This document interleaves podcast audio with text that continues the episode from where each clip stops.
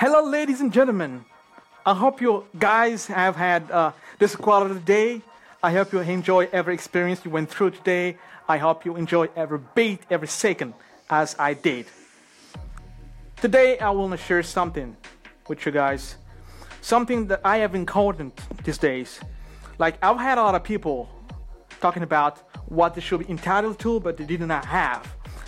I've been sharing with people complaining about the life today, complain, complaining about the present, complaining about the past, and not hoping for the future.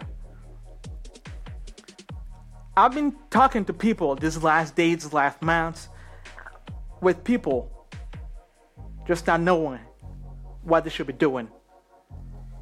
With people not aware of what they've been called to do. When people complain about other people, like other people being responsible for the failures, for the lack of opportunities, of success, blaming, blaming other people over and over again. Believing that they're not worthy of those opportunities and success. There's something I would like to remind all the people you guy, listen to me. Listen to me carefully. You, you are created by God, okay? If even you don't believe it, but look, you, you are you you were made by the Creator, and you are created in the image of God. God created you, and He made you special, and He sent you down on earth to manage because He believed that you were special and God gave you his, his power. He said, Son, you go down on earth and you make miracles. You go down on earth and you transform. You go down on earth and you prosper. You go down on earth and you change everything the way you want it. God created us he created us in His image. So we are living God. Ladies and gentlemen, you are living God. You can create your reality. You can create your reality, good or bad. You can make anything happen. You definitely can make your life just like you want it. But what are you doing about it? Are you aware of that power that you have? Are you willing to change things? What action are you taking today? What decision are you making today?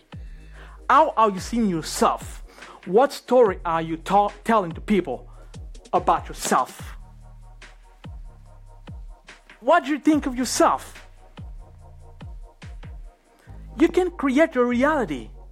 You are created in the image of God you can achieve anything. What is your dream? What is your goal? Do you have one? Can you picture? Can you see exactly what you want out of life? Can you see exactly? Have you ever thought about it? Do you know that you're entitled only if you walk? Do you know that you deserve what you work for, what you go for? What do you think you deserve? How hard are you walking in your dream? How hard are you walking on your lifestyle? How hard are you working on your business? How hard are you working on speaking skills, on your leadership skill, on your communication skill?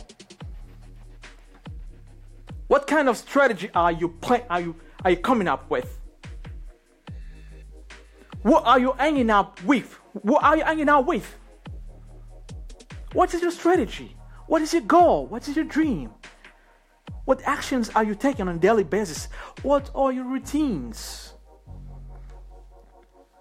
You all live in God. You can create your reality. You can create opportunities. Do you know that? Are you willing to create your reality? Or are you letting how other people make your reality? Let me tell you, ladies and gentlemen, if you're not willing to work hard on your life, if you're not work, willing to work hard on your future, on your goals, on your dreams, on your business, on your work, on your family, some, somebody else will make plans for you. Somebody else will make boundaries for you. Somebody else will take care of your family. Somebody else will take care of your wife, of your kids, of your money, of your goals. Not because you're not able, but because you decided not to take action, not to grab the opportunities, not to show your skills, not to show up, not to grind, not to be your best, not to pursue your dreams, not to unlock the potential within you, not to unbox your gift because you've got a gift. What are you doing with all that? Are you taking responsibility for your life, for your failure, for your success? Are you taking responsibility? Do you believe that you are making your masterpiece? Do you believe that your life is the image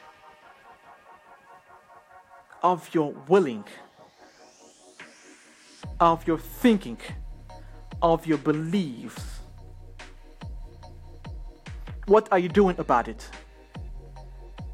You definitely can create your reality if you decide today, if you take the actions, if you stay disciplined and consistent, if you work up and toil, and if you don't go to bed before you're done, if you work hard on your dreams, you will make everything happen because you are living God. Because there's a power. Because there's a potential within you waiting to be ignited. Now the question is are you willing to ignite it? Are you willing to unleash the beast and the giant within you? Are you willing to be different? Different from other people? Are you willing to stand out? Are you willing to do that? Are you ready? Grab your life and make it your masterpiece because you are a living God and you can create your own reality. Starting today, go do something about it.